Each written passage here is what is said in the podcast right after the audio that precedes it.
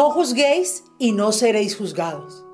No condenéis y no seréis condenados.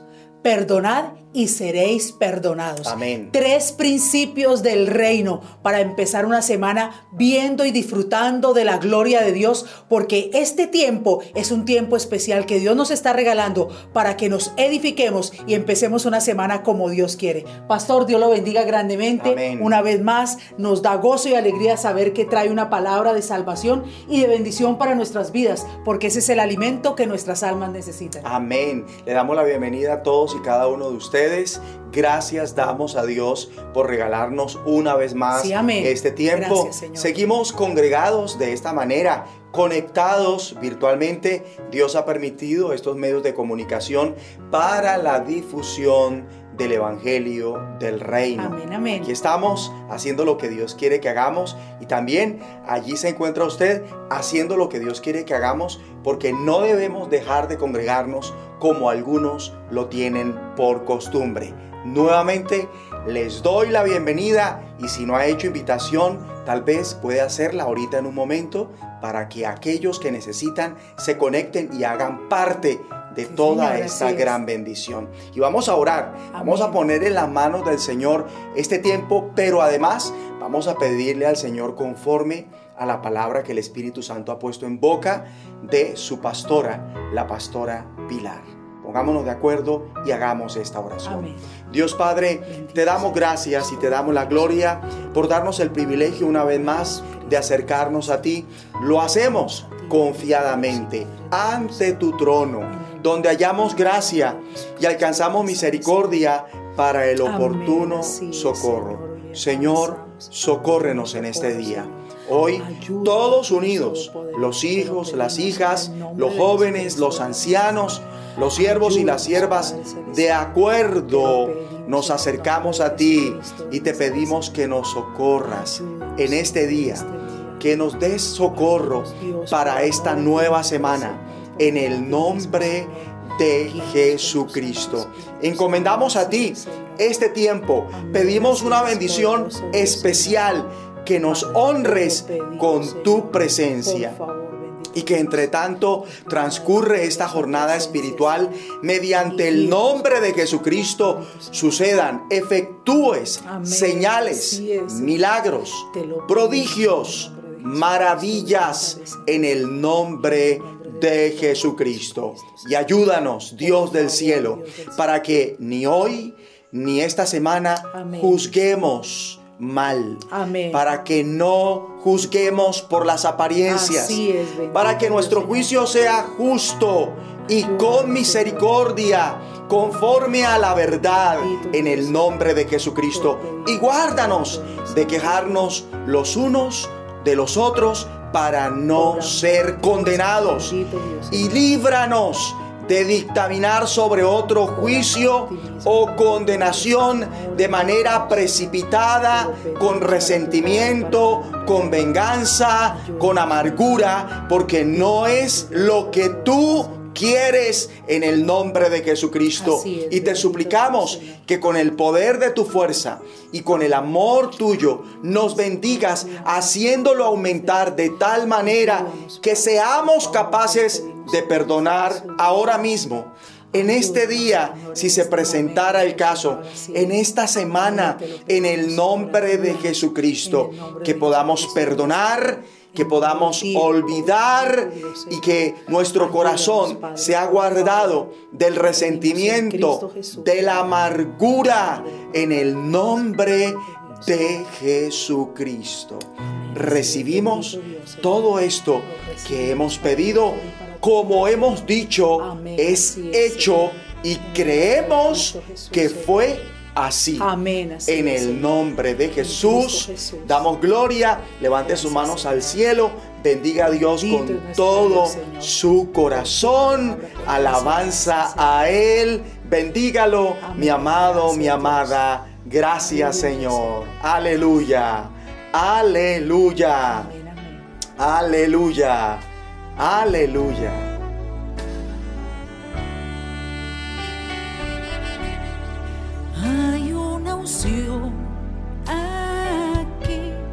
Cayendo sobre mí, mudándome, cambiando mi ser. Hay una unción aquí cayendo sobre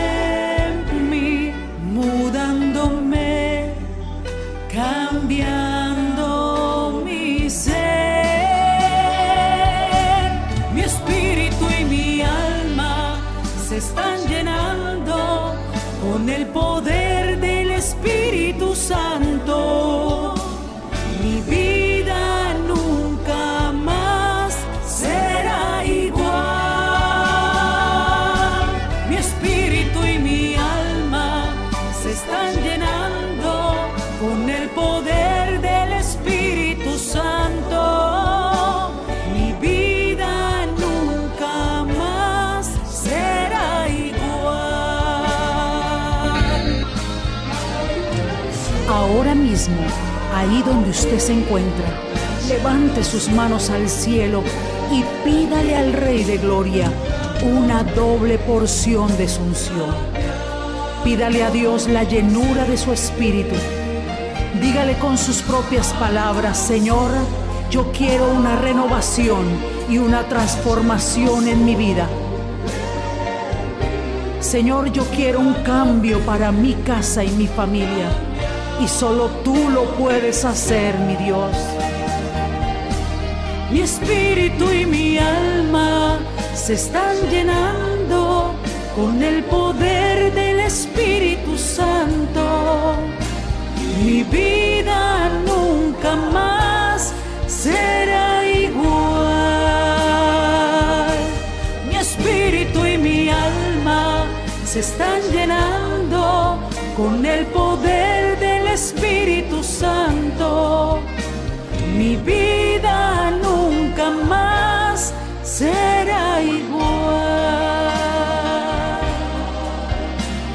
Mi vida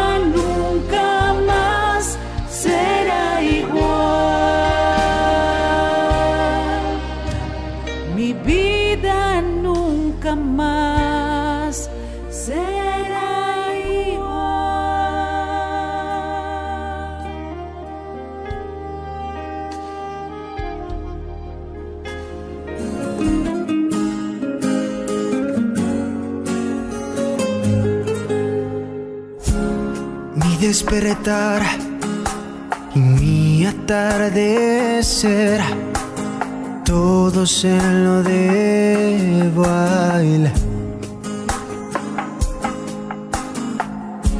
Y si en mi vivir no existiera él, yo no sé qué sería de mí todo se lo debo a él. Y todo se lo debo a él. Y todo se lo debo a él. Mi vida sustento, mi fuerza y esperanza.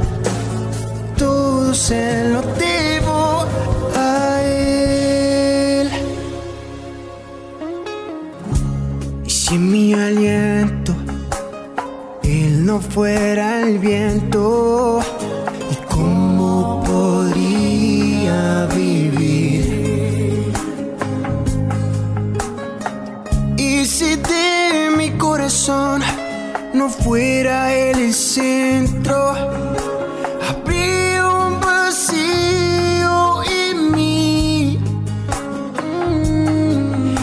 porque todo se lo debo a Él. Y todo se lo debo a Él. Todo se lo debo a Él. Mi vida y sustento, mi fuerza y esperanza,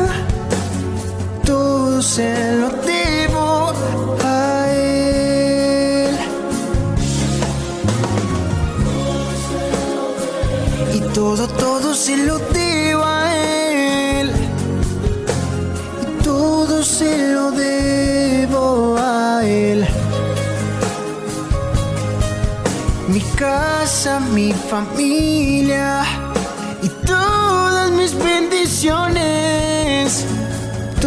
se lo debo a Él. Y todo se lo debo a Él. Y todo se lo debo a Él. Mi vida y sustento, mi fuerza y esperanza, se lo debo a Él. Y todo, todo se lo debo a Él. Y todo se lo debo a Él. Mi casa, mi familia y todas mis bendiciones, se lo debo a Él.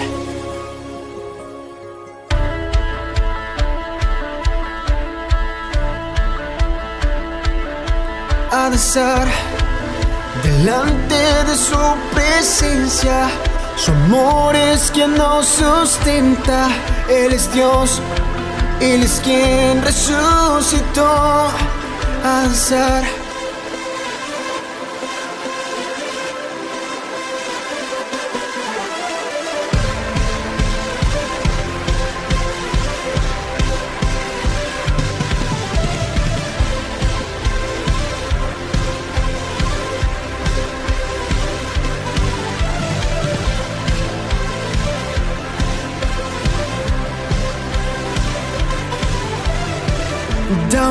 al frente, haz algo diferente. Demos toda gloria a Jesús. Levanta tus manos, grita que Él es santo. Es el gran yo soy, murió en la cruz. Si tú respiras tienes que adorar, que nada te impida danzar, a danzar delante de su presencia. Su amor es quien nos sustenta, Él es Dios, Él es quien resucitó, a danzar. A Dios vamos a adorar, su amor hay que celebrar, Él es Dios. Él es quien resucitó a alzar. Oh, oh, oh, oh, oh, oh, oh. Oh, oh, oh, oh, oh, oh, oh.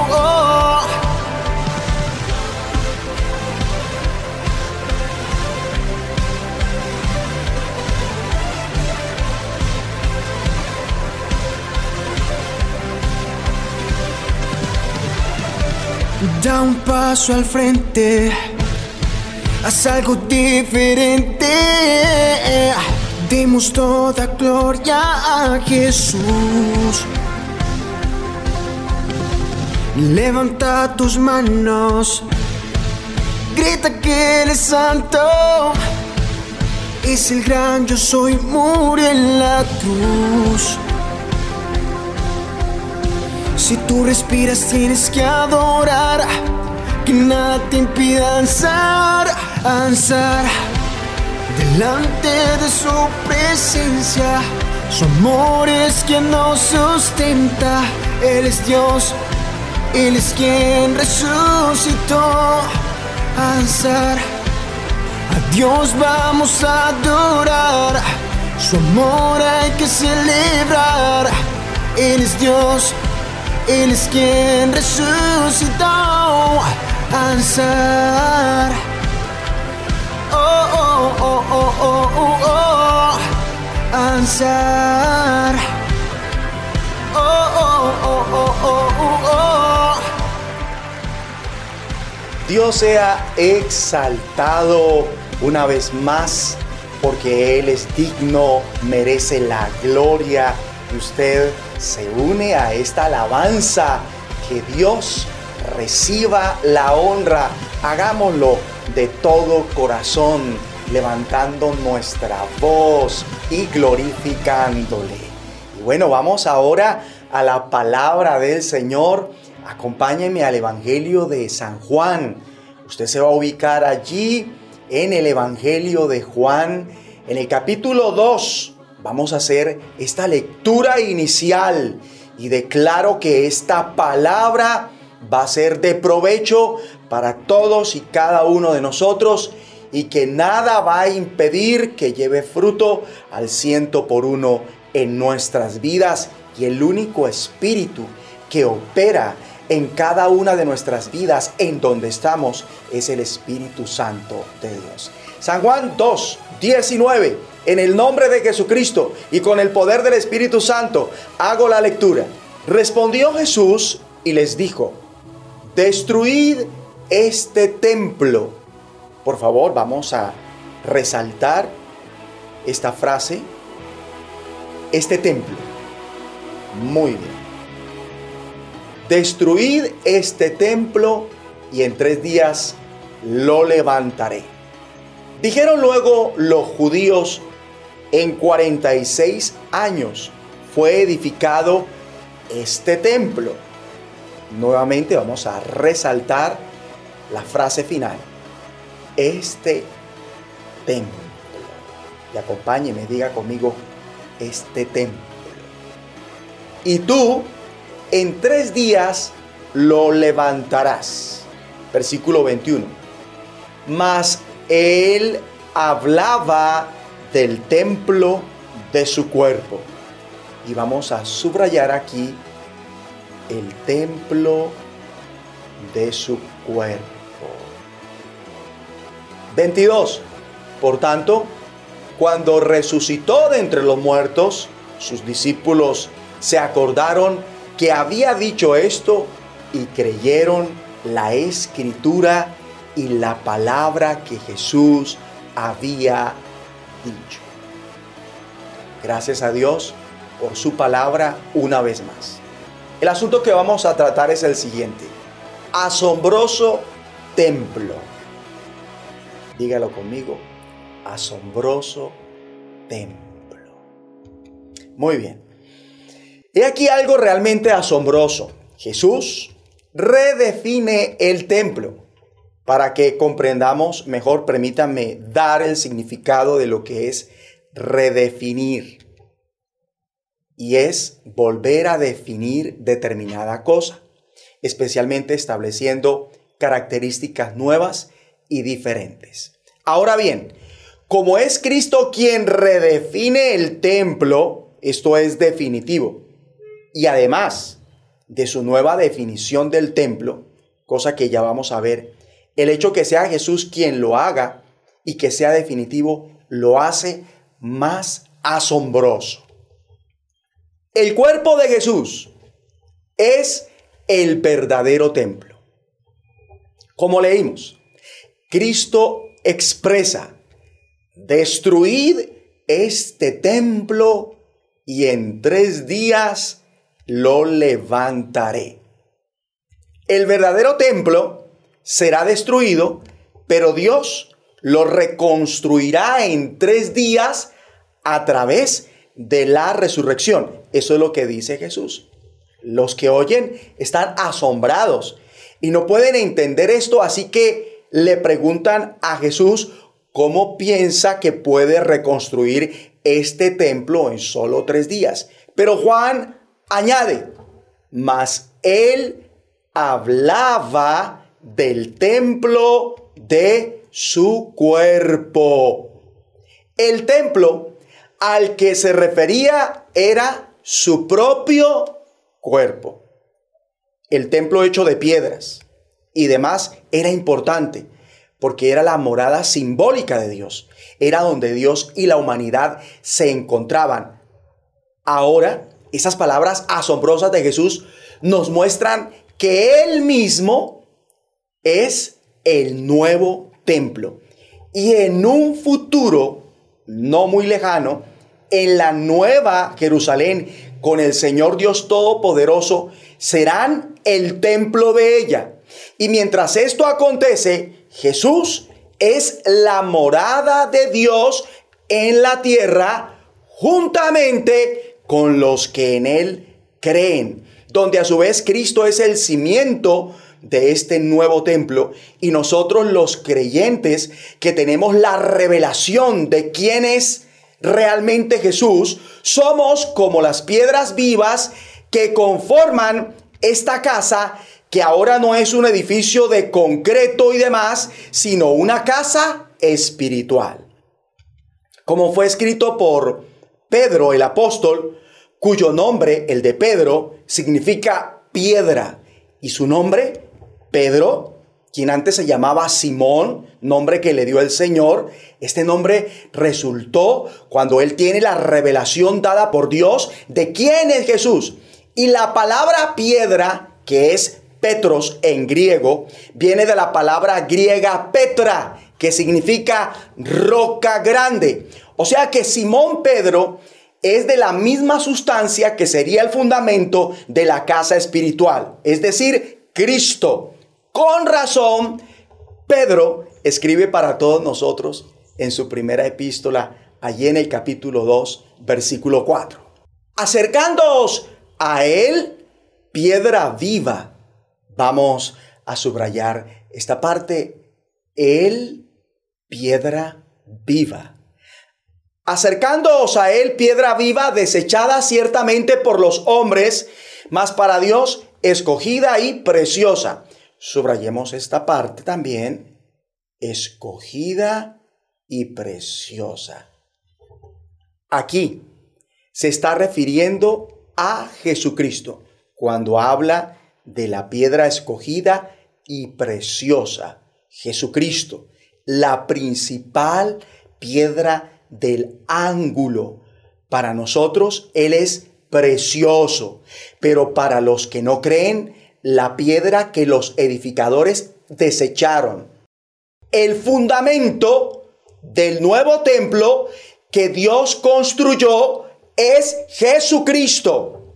Jesús es a su vez el nuevo templo, pero también que el fundamento de este es quien sustenta, soporta, carga la megaconstrucción de su iglesia. Y esto hace a la iglesia la casa espiritual invicta, estable, tanto que las puertas del Hades no prevalecerán contra ella, según Mateo 16, 18. Con razón dice Jesús, cualquiera pues que me oye estas palabras y las hace, le compararé a un hombre prudente que edificó su casa sobre la roca, descendió lluvia, vinieron ríos, soplaron vientos y golpearon contra aquella casa y no cayó. Vamos a resaltar esta parte. Y no cayó. Y continuamos la lectura y en la medida que leo vamos subrayando también, porque estaba fundada sobre la roca. O sea que nada ni nadie, ningún azote ni zarandeo podrá hacer ceder o desestabilizar a la iglesia del Señor.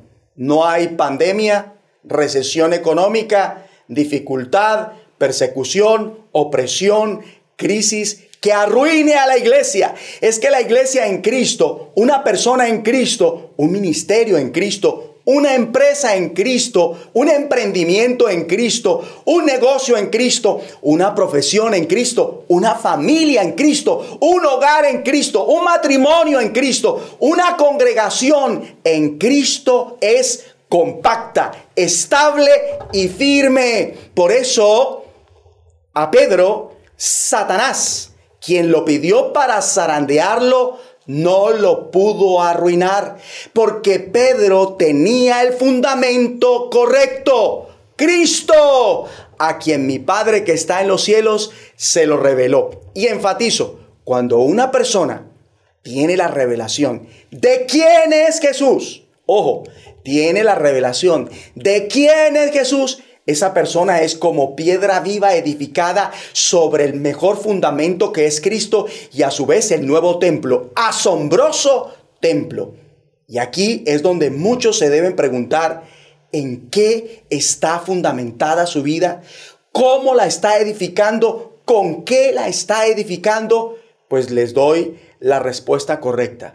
Debería estarla edificando en Cristo, viviendo por Él para Él y en Él, haciendo en todos los aspectos de la vida lo que Dios manda, inquiriendo en Dios y su palabra cada día, sin dejar de congregarse para conocer y poner en práctica su perfecta voluntad. Y esto requiere disposición, autonegación, buen ánimo, dependencia, valor y esfuerzo por la fe que obra, por el amor con temor y temblor. De lo contrario, verá en el día de la aflicción o en el día de la persecución cómo su vida se desmorona y en el día del tribunal de Cristo sufrirá pérdida o en el gran día del trono blanco será grande su ruina. Vamos ahora al versículo 5. Vosotros también, ¿quiénes? Los creyentes que tenemos la revelación de quién es Jesús. Vosotros también como piedras vivas, porque esos son, sed edificados como casa espiritual. Subrayemos esta parte.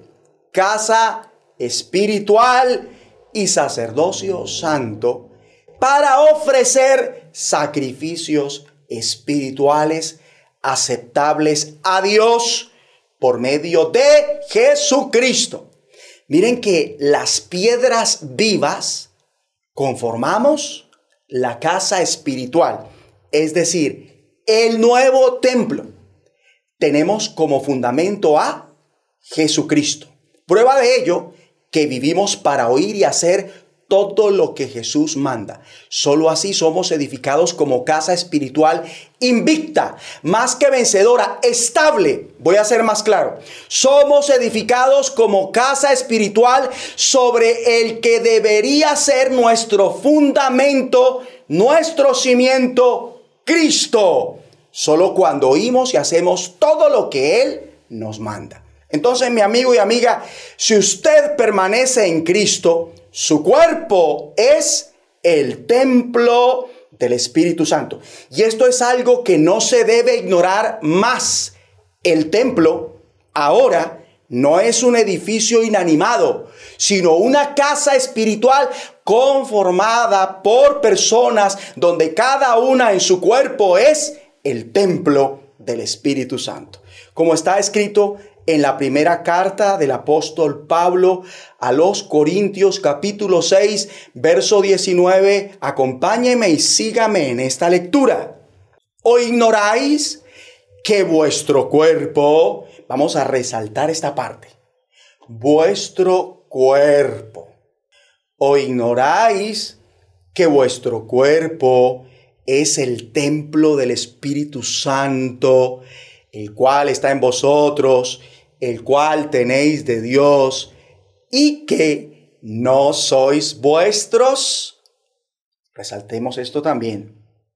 no sois vuestros. Es decir, que su cuerpo es el templo del Espíritu Santo que Dios les ha dado y que el Espíritu Santo vive en ustedes. En Cristo, ustedes no son sus propios dueños de sus cuerpos. Esto es importante entenderlo para no profanar nuestro cuerpo ni el cuerpo de otros, que es o debería volverse el templo del Espíritu Santo. Profanación que por cierto apaga y contrista al Espíritu Santo en los creyentes. Y esto para el creyente equivale lo mismo que le sucedió a Sansón cuando le cortaron el cabello, debilitamiento espiritual, vulnerabilidad a la tentación y la prueba. No la pueden resistir. Ahora en Cristo no somos dueños de nuestro cuerpo. O sea que cada miembro, cada parte, cada órgano de nuestro cuerpo debería honrar a Dios. Es decir, que el cristiano es responsable ante Dios de lo que haga con su cuerpo y en el cuerpo.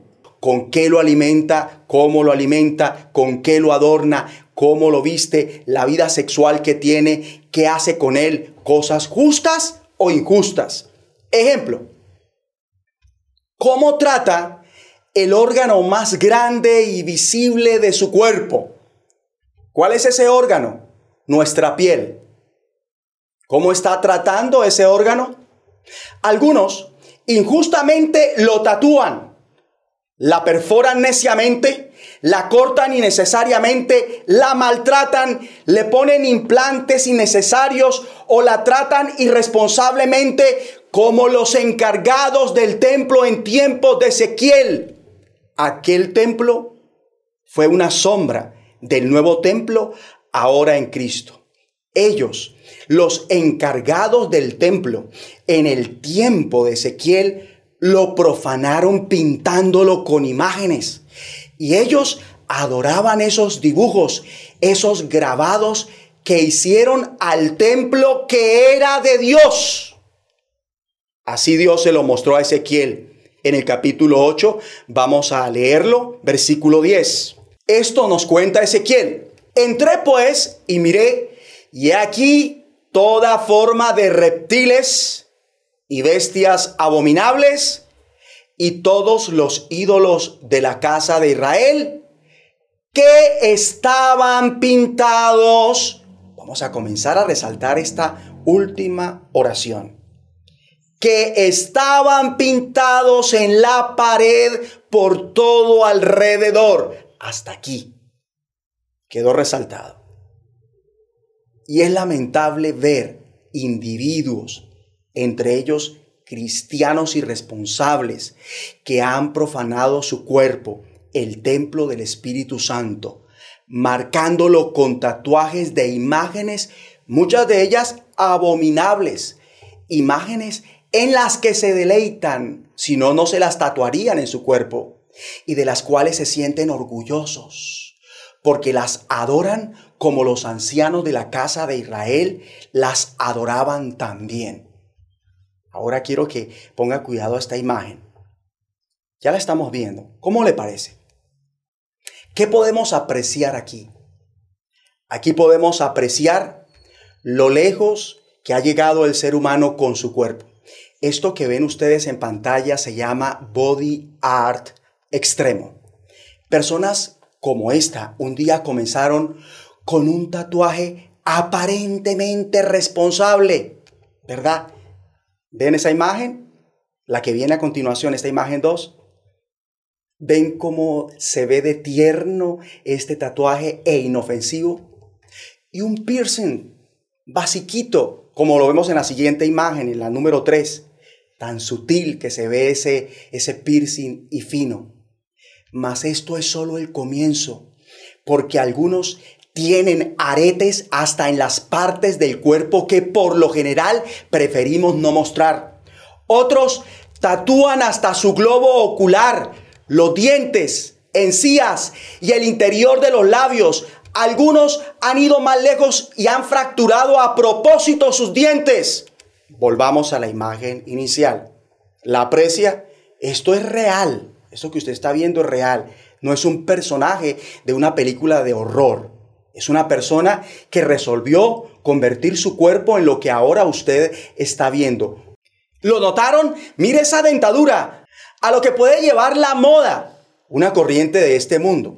O el concepto o argumento del cuerpo como un arte, sin caer en cuenta que está provocando daños irreparables y otros a futuro. Ahora, una cosa es tatuarse por moda y otra que una mujer, después de superar el cáncer de mama, se tatúe un pezón luego de una cirugía plástica reconstructiva de seno.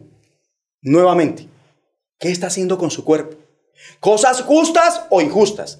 Por ejemplo, un pedófilo hace cosas injustas con su cuerpo. También un mentiroso, un fornicario, un gay, sea hombre o mujer, un lujurioso, igual un masoquista, un alcohólico, un drogadicto, un temerario, el dismorfofóbico, que se caracteriza por la percepción exagerada de un defecto físico y una sobrepreocupación por la imagen corporal. Los que padecen el trastorno dismórfico corporal están atrapados en un círculo vicioso de cirugías estéticas sin quedar satisfechos. Oh, pero el Señor está sobre mí con su espíritu para publicar libertad de ese trastorno en su vida. Lo reprendo, sale fuera y queda sin poder el trastorno dismórfico en el nombre de Jesucristo. Ahora, un sádico no solo trata injustamente su propio cuerpo, sino también el cuerpo de los demás. Peca contra el cuerpo de otros. Mientras que el masoquista, que difiere del sádico, se excita sexualmente por el sufrimiento propio, bien sea por dolor físico, el sádico no solo obtiene excitación al infligir un sufrimiento o un castigo doloroso, sino también al humillar, someter y degradar a la persona en su humanidad. El pedófilo también trata injustamente el cuerpo de otros, porque siente atracción sexual por niños de su mismo sexo o distinto sexo, y tiene sexo con ellos a la fuerza mediante engaño, virtualmente o pagándolo cuando el adulto tiene sexo con niños, peca contra el cuerpo de esos niños, además de pecar contra su propio cuerpo, y eso es obvio, ¿verdad? Del mismo modo, el proxeneta, este peca contra el cuerpo de otros al inducir a otra persona a ejercer la prostitución y además con el fin de lucrarse económicamente por esto. También los sodomitas porque les gusta el sexo anal, pecando por esto contra el cuerpo de otros, sea inclusive su misma pareja o cónyuge. Del mismo modo, los secuestradores pecan contra el cuerpo de otros al degradarlos, al negociar con ellos, torturarlos, aprisionarlos y hasta matarlos. Igual los jíbaros o dealers o vendedores de drogas tóxicas al de tal, ellos pecan contra los cuerpos de otros. Lo mismo quienes trafican ilegalmente drogas tóxicas en grandes cantidades. Ellos pecan contra las personas y los cuerpos de otras personas en serie. Puede que ellos no consuman, pero son injustos con sus cuerpos al suministrar algo nocivo para la salud. Todos los expendedores de vicios delante de Dios atentan y pecan contra el cuerpo de otros como el alcohólico que induce a otro a lo mismo. Ese no solo es injusto con su cuerpo, sino con el cuerpo y por ende la vida de los demás. También los pervertidos, que hacen cosas con sus cuerpos fuera de lo establecido por Dios y su propósito, ya sea a sabiendas o por ignorancia, en especial en el terreno sexual. Ellos son unos degenerados o si prefiere los llamamos bíblicamente, son unos depravados, según Proverbios 6:12, corruptos, según la carta del apóstol Pablo a Timoteo, su primera carta, capítulo 6, versículo 5, que como si esto no fuera poco, hacen que otros adquieran vicios, costumbres moralmente reprobadas por Dios, atentan contra el cuerpo y por ende es un pecado delante de Dios. Pregunto, ¿Será que los que contaminan el medio ambiente pecan contra la salud física de su entorno, de los que viven con ellos, de los que los rodean. ¿Ustedes qué piensan? Y hablo de qué piensan acorde a la Biblia. Por favor, comenten aquí abajo luego que termine esta transmisión. Pero también un cirujano plástico y reconstructivo sin ética, corrupto, vendido, o los pseudocirujanos plásticos o médicos esteticistas ellos son, ellos son injustos en los procedimientos que efectúan y pecan contra los demás o fomentan, o fomentan el pecado en los demás cuando hacen una cirugía que por ética, moral y principios no deberían efectuar. O médicos que pecan contra el cuerpo de otros por una mala praxis. Para los que no lo sabían, la mala praxis se refiere a la responsabilidad profesional por los actos realizados con negligencia. Es decir, se desvía de los estándares aceptados en la comunidad médica. No tuvo cuidado para aplicarlos con diligencia. Por su parte, la negligencia médica es un acto mal realizado por parte de un proveedor de asistencia sanitaria que acaba causando alguna lesión al paciente. Igualmente, quien es dado a las orgías, los swingers, que practican una sexualidad de manera liberal, pese a que están casados, ellos son injustos en su trato del cuerpo, como los que tienen sexo con animales, con muertos, Ah, y de esta lista no se escapan los homicidas ni los sicarios. Ellos son injustos en su trato del cuerpo. Y sepan que los injustos no heredarán el reino de Dios. Porque está escrito. ¿No sabéis que los injustos no heredarán el reino de Dios?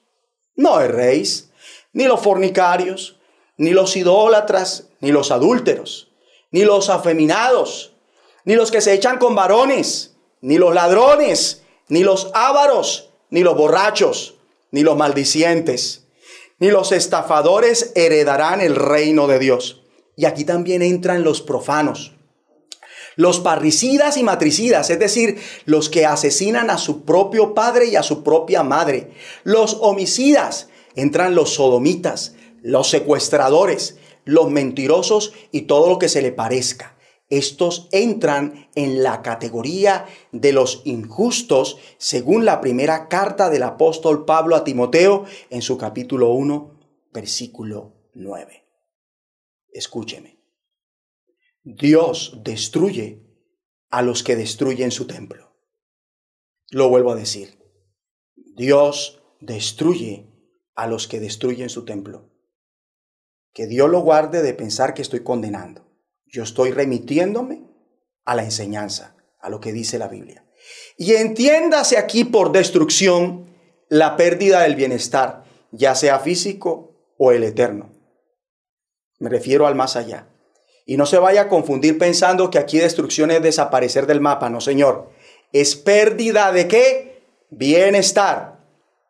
Es decir, que si es físico, la sentirá, y si es el caso, hasta que muera. Y si es el bienestar eterno, eso significa que sufrirá, será atormentado, tanto que llorará y crujirá los dientes eternamente. Mejor dicho, la aflicción en vida físicamente se queda en pañales ante el tormento eterno, donde la llama no se apaga y el gusano nunca muere, como pueden ver en esa imagen.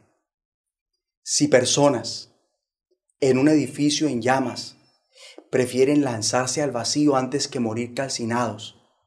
¿Cómo será el tormento en las mismas llamas eternas sin poder escapar de ellas? ¿Lo pueden apreciar en esa imagen? Es ahora en vida que podemos escapar de las llamas eternas. Cada uno decide. Vamos a la primera carta del apóstol Pablo a los Corintios, capítulo 3, versículo 16. ¿No sabéis que sois templo de Dios, vamos a subrayar o resaltar esta parte. Sois templo de Dios. Y si a su lado eh, hay un creyente, dígale, usted es templo de Dios. ¿No sabéis que sois templo de Dios y que el Espíritu de Dios mora en vosotros. 17. Si alguno destruyere el templo de Dios, hasta aquí resaltemos, pero continuamos resaltando esta frase también, Dios le destruirá a él hasta aquí. Razón, veámosla, porque el templo de Dios, el cual sois vosotros, santo es. Santo algo santo es lo que pertenece a Dios y solo debe usarse para lo que Dios dispone. Su cuerpo le pertenece a Dios y solo debe usarse para todo lo que Dios dispone. Única y exclusivamente, nada más. Para eso hay que salir de la ignorancia y buscar revelación y sabiduría en el conocimiento de la voluntad de Dios con hambre y sed de justicia. Para esto hay que obedecer a todo lo que Dios revela y manda. Vamos a la primera carta del apóstol Pablo a los Corintios capítulo 3 versículo 16. ¿No sabéis que sois templo de Dios? De nuevo resaltemos esto. Sois templo de Dios. Y hagamos el ejercicio otra vez. Al que está a su lado y es creyente, si es creyente, usted le va a decir, usted es templo de Dios. ¿No sabéis que sois templo de Dios y que el Espíritu de Dios mora en vosotros? 17. Si alguno destruyere el templo de Dios, subrayamos hasta aquí, Dios le destruirá a él. Subrayamos esto también. Destrucción para el que destruya el templo de Dios, para el que peque contra su cuerpo contra el cuerpo de los demás. Porque el templo de Dios, el cual sois vosotros, santo es. Lo contrario a la santidad es la injusticia, el pecado. Y las personas que destruyen, hacen cosas nocivas contra su cuerpo, no son santos. Y Dios a esas personas le destruirá para salvación. ¿Por qué? Por no ser santos. Hablo de personas cristianas a las que Dios ha destruido y muy seguramente seguirá destruyendo para salvación, porque no han tomado la santidad en serio, no se la han apropiado y no viven para hacer con su cuerpo todo lo que Dios quiere no son santos en toda su manera de vivir. Como ocurrió al creyente fornicario, el incestuoso de la iglesia en Corinto, que tenía sexo con la mujer de su padre. Algunos de ustedes recuerdan esa escena. Y tanto los encargados como la congregación misma lo sabían, ellos no hicieron nada al respecto ni tomaron medidas. Entonces, a causa de este pecado, por voluntad de Dios, el apóstol Pablo interviene y procede a quitar a ese pervertido de la congregación de Corinto. Por eso fue entregado a Satanás para ser destruido físicamente con tal que su espíritu fuese salvo.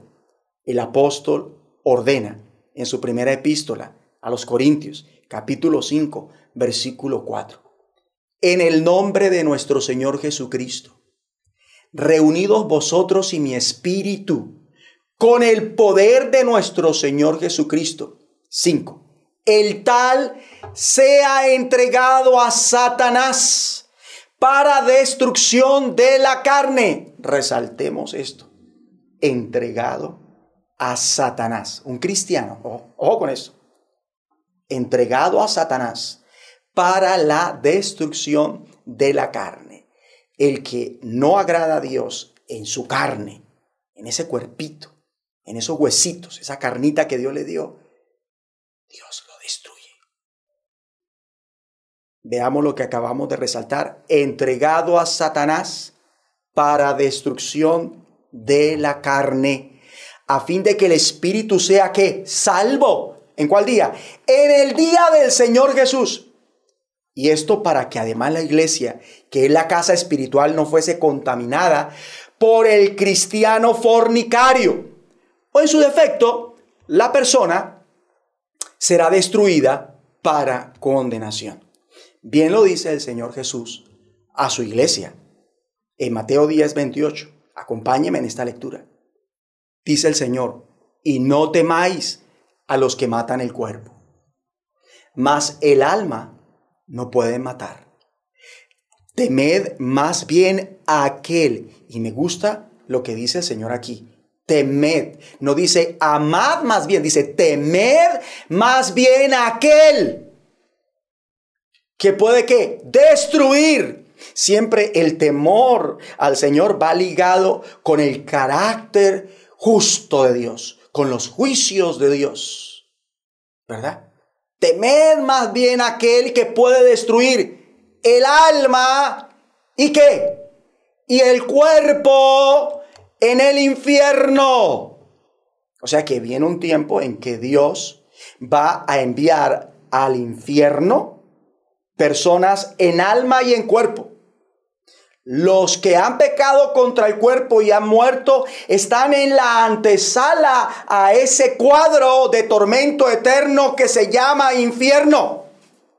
Con razón, dice el Espíritu Santo, ¿no sabéis que los injustos no heredarán el reino de Dios? No erréis, ni los fornicarios, ni los idólatras, ni los adúlteros, ni los afeminados, ni los que se echan con varones, ni los ladrones, ni los ávaros, ni los borrachos, ni los maldicientes, ni los estafadores heredarán el reino de Dios. Porque todos los cobardes e incrédulos, los abominables y homicidas, los fornicarios hechiceros, los idólatras y todos los mentirosos tendrán su parte en el lago que arde con fuego y azufre, que es la muerte segunda. ¿Cómo estamos recibiendo este mensaje? ¿Con temor y temblor o como si no fuera tan importante? Porque como trate su cuerpo y el cuerpo de los demás, eso determina si será o no destruido para salvación o destruido para condenación. Ahora, aquel cristiano que como el cristiano fornicario de la congregación en Corinto fue destruido en su cuerpo para que su espíritu fuese que salvo y fue así, en el día del Señor Jesús cuando regrese, este será resucitado en cuerpo. El que fue destruido, según ese capítulo que acabamos de leer, un día va a ser resucitado en cuerpo por el mismo Señor Jesucristo para salvación, porque efectivamente ese terminó siendo salvo, aunque perdió el bienestar físico, el de la salud. Yo no sé de qué se enfermó, pero lo cierto es que lo que sea que haya sentido en su cuerpo, lo mató destruyó su cuerpo para que su espíritu fuese salvo. O sea que hay enfermedades que Dios permite para que las personas tengan tiempo de meditar. Para que las personas no pequen con su cuerpo. Para que las personas se reconcilien con Dios y tengan salvación en el día del Señor Jesucristo, como este hombre, el que va a ser resucitado en cuerpo y espíritu y salvado por el mismo Señor. Destrucción en ambos casos, una temporal y la otra eterna. Ambas son terriblemente tortuosas, mas una será eternamente tormentosa. Es mejor no provocar a Dios y usar cada uno el cuerpo para lo que Dios quiera. Y para esto hay que tener la comunión del Espíritu Santo, quien nos guía para hacer lo correcto desde el cuidado y uso bajo la perfecta voluntad de Dios, no movidos por nuestras pasiones y deseos, ni impulsados por nuestros apetitos, ni movidos por una, moda, por una moda, ni movidos por la vanagloria de la vida, ni por el egoísmo. Por eso, acompáñeme ahora mismo y vamos a orar y vamos a hacer una oración ferviente. Allí donde se encuentra, no sé, quizás va a tener que cambiar la posición física en la que está. ¿Para qué? Para que Dios vea y los que están a su lado entiendan que usted va a hablar con Dios. Y va a decir conmigo así, Padre Celestial, revélame a Cristo, porque quiero conocerlo y entenderlo.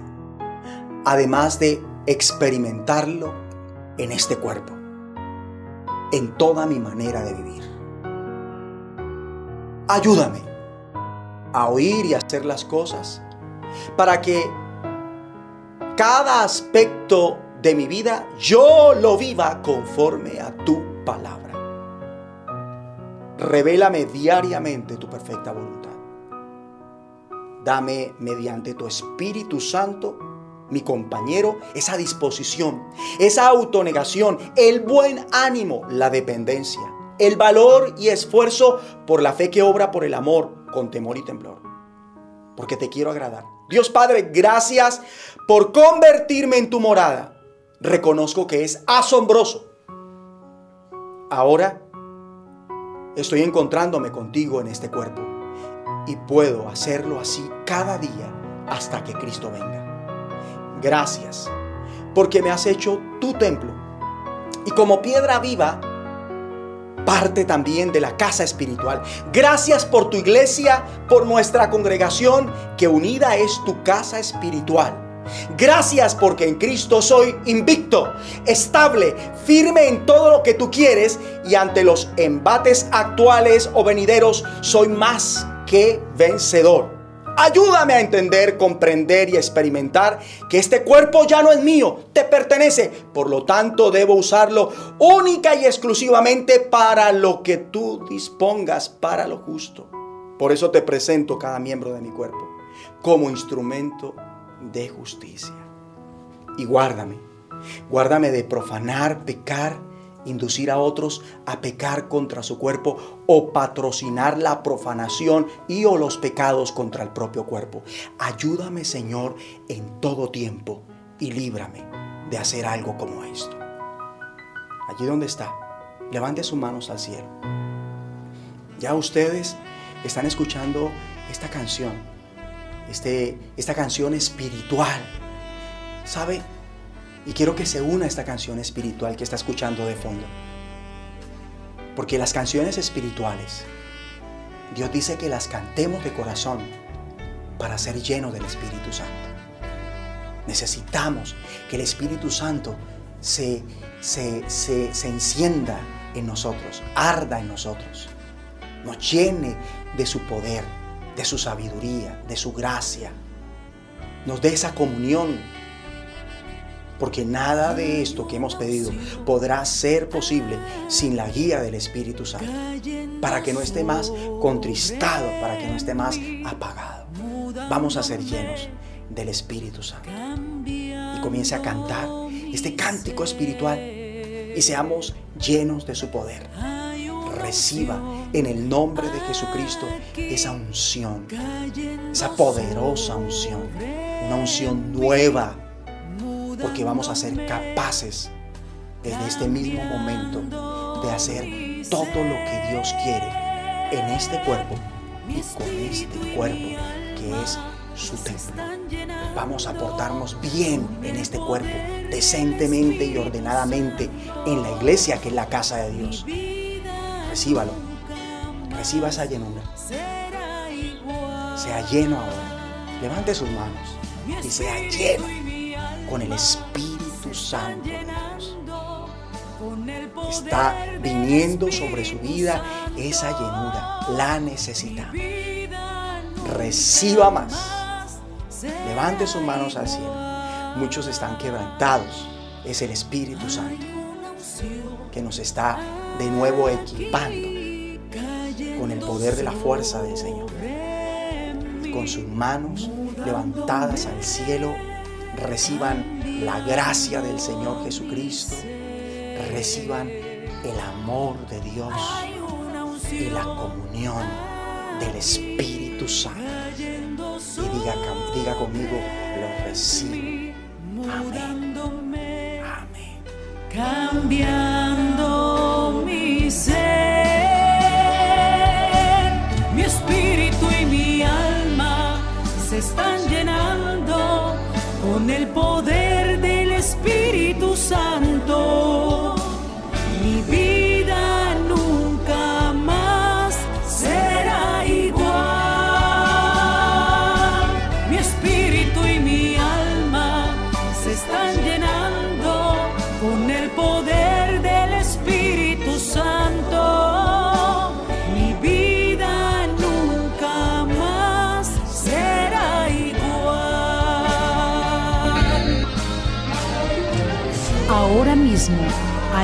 Usted se encuentra, levante sus manos al cielo y pídale al Rey de Gloria una doble porción de su unción. Pídale a Dios la llenura de su espíritu. Dígale con sus propias palabras, Señor, yo quiero una renovación y una transformación en mi vida. Señor, yo quiero un cambio para mi casa y mi familia. Y solo tú lo puedes hacer, mi Dios. Mi espíritu y mi alma se están llenando con el poder del Espíritu Santo. Mi vida nunca más será igual. Mi espíritu y mi alma se están llenando con el poder vida nunca más será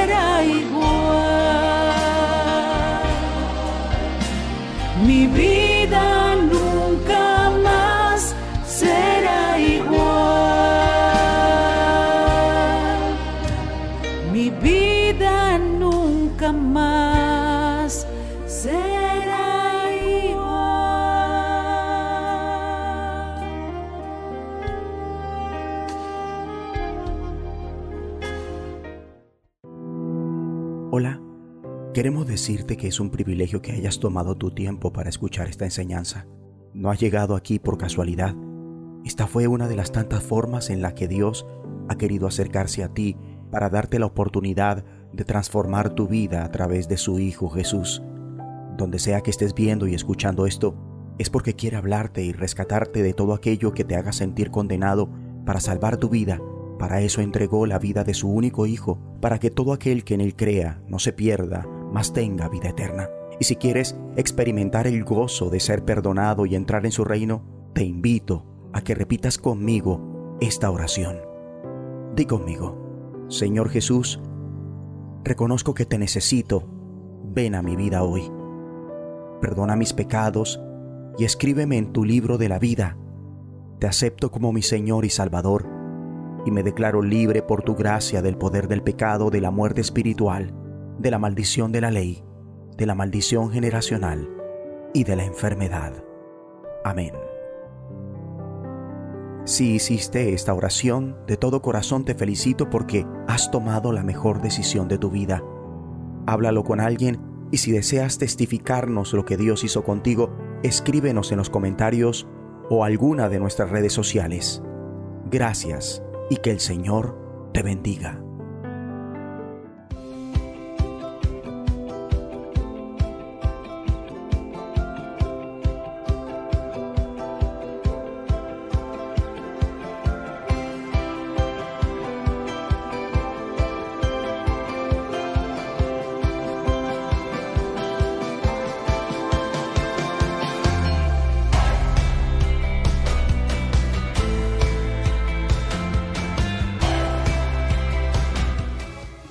Asombroso templo. Amén. Dios lo bendiga, pastor, por esta palabra, porque en tiempos como estos es necesario oírla, donde nos han enseñado que uno con su cuerpo hace lo que quiere.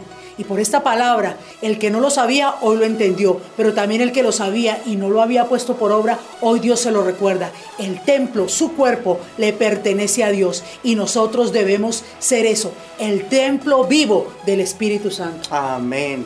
Y esperamos nosotros, como pastores, Sí, amén. como sus pastores, que ustedes lleven a la práctica esta palabra. Amén, amén. Que no nos quedemos ni nos conformemos con una información. Yo creo con todo mi corazón. Con mi esposa estamos de acuerdo. así es. Que tienen una revelación de este mensaje para hacer asombroso templo.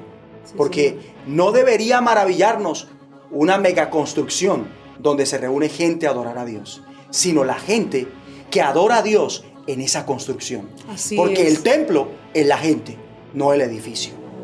¿Ven? Si usted se ha sentido bendecido con este mensaje, no lo piense más y dele like. Así es. Si no se ha suscrito a este canal, hágalo por favor. ¿Qué pasa cuando se suscribe? Pues todo nuestro contenido le llegará y usted va a poder seguir siendo edificado con el mismo. Recuerden, numeral orar sin cesar. Numeral palabras de fe. Amén. Una voz de los cielos. Intercesiones. Martes y jueves. 5 de la mañana. Que yo quiero estar en la intercesión. ¿Cómo hago? Fácil. Está apareciendo un correo aquí abajito. A ese correo escriba. Suministrenos su contacto. Nosotros lo llamamos y le damos la invitación para que nos acompañe a las intercesiones. Una voz de los cielos. ¿Cómo hago para escucharlo? También del mismo modo y le hacemos llegar a su WhatsApp directamente cada mensaje. Los mensajes de una voz de los cielos es palabra de Dios. Su devocional debería hacerlo con una voz de los cielos. En la noche debería escuchar una voz de los cielos y, y acostarse con ese mensaje en su espíritu, rumiándolo, masticándolo y llenándose de la sabiduría y el poder que da la palabra de Dios, que es espíritu y es vida. Amén, así es. Así Y es que ahí está la gran bendición que para todos y cada uno de nosotros. Amén, así es, pastor, y que compartamos mensajes como estos. ¿A quiénes? A nuestros conocidos, a nuestros familiares. La verdad no nos podemos quedar con la palabra para nosotros nomás. Es el tiempo de llevar las buenas nuevas. Y usted, esa es su labor, compartir mensajes como estos que van a edificar a otros y van a ser de bendición. No nos quedemos quietos. Movámonos a hacer la obra de Dios mandando mensajes como estos a nuestros familiares. Sí, ahí está, en el mismo donde nos está viendo, sale una flechita que dice compartir. Usted dice compartir y el mismo dispositivo, su modem, va a remitirlo a su WhatsApp, correos y demás y puede compartir este mensaje. Amén, Lo necesitamos, difundámoslo. A eso Dios nos llamó. Yo sé que ustedes ya quisieran que llegara el próximo domingo, pero vamos a tener toda la semana oración, palabra, intercesión. Va a ser hermoso, además de lo que cada uno de nosotros hace personalmente en lo íntimo y la difusión que usted debe hacer del reino de los Amén, cielos. Ese poder lo tenemos para hacerlo. Con sus manos levantadas al cielo, agradecido, con una sí, sonrisa. Y para el que no tiene alegría, reciba manto de alegría en vez de espíritu angustiado. Amén, así es. El que no tiene gozo, reciba óleo de gozo en vez de luto. Y el que no tiene libertad para recibir, proclamo libertad de toda Amén, cautividad e impedimento para recibir la palabra, a fin de que ahora la bendición del Padre venga sobre Así todos y cada uno de nosotros. Y así la de nuestro Dios completa. Recibamos la bendición del Padre, la del Hijo, la del Espíritu Santo, la espiritual, la física, la económica. Esta es la herencia de los hijos de Dios.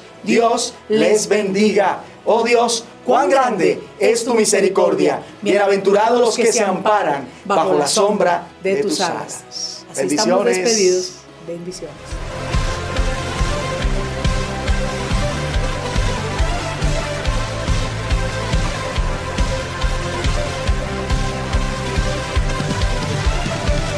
Da un paso al frente, haz algo diferente. Demos toda gloria a Jesús. Levanta tus manos, grita que Él es santo. Es el gran yo soy, murió en la cruz. Si tú respiras tienes que adorar, que nada te impida ansar, ansar delante de su presencia. Su amor es quien nos sustenta, Él es Dios, Él es quien resucitó. Ansar, a Dios vamos a adorar, su amor hay que celebrar. Él es Dios, Eres quien resucitó al ser. Oh, oh, oh, oh, oh, oh, oh. Al ser. Oh, oh, oh, oh, oh, oh. oh.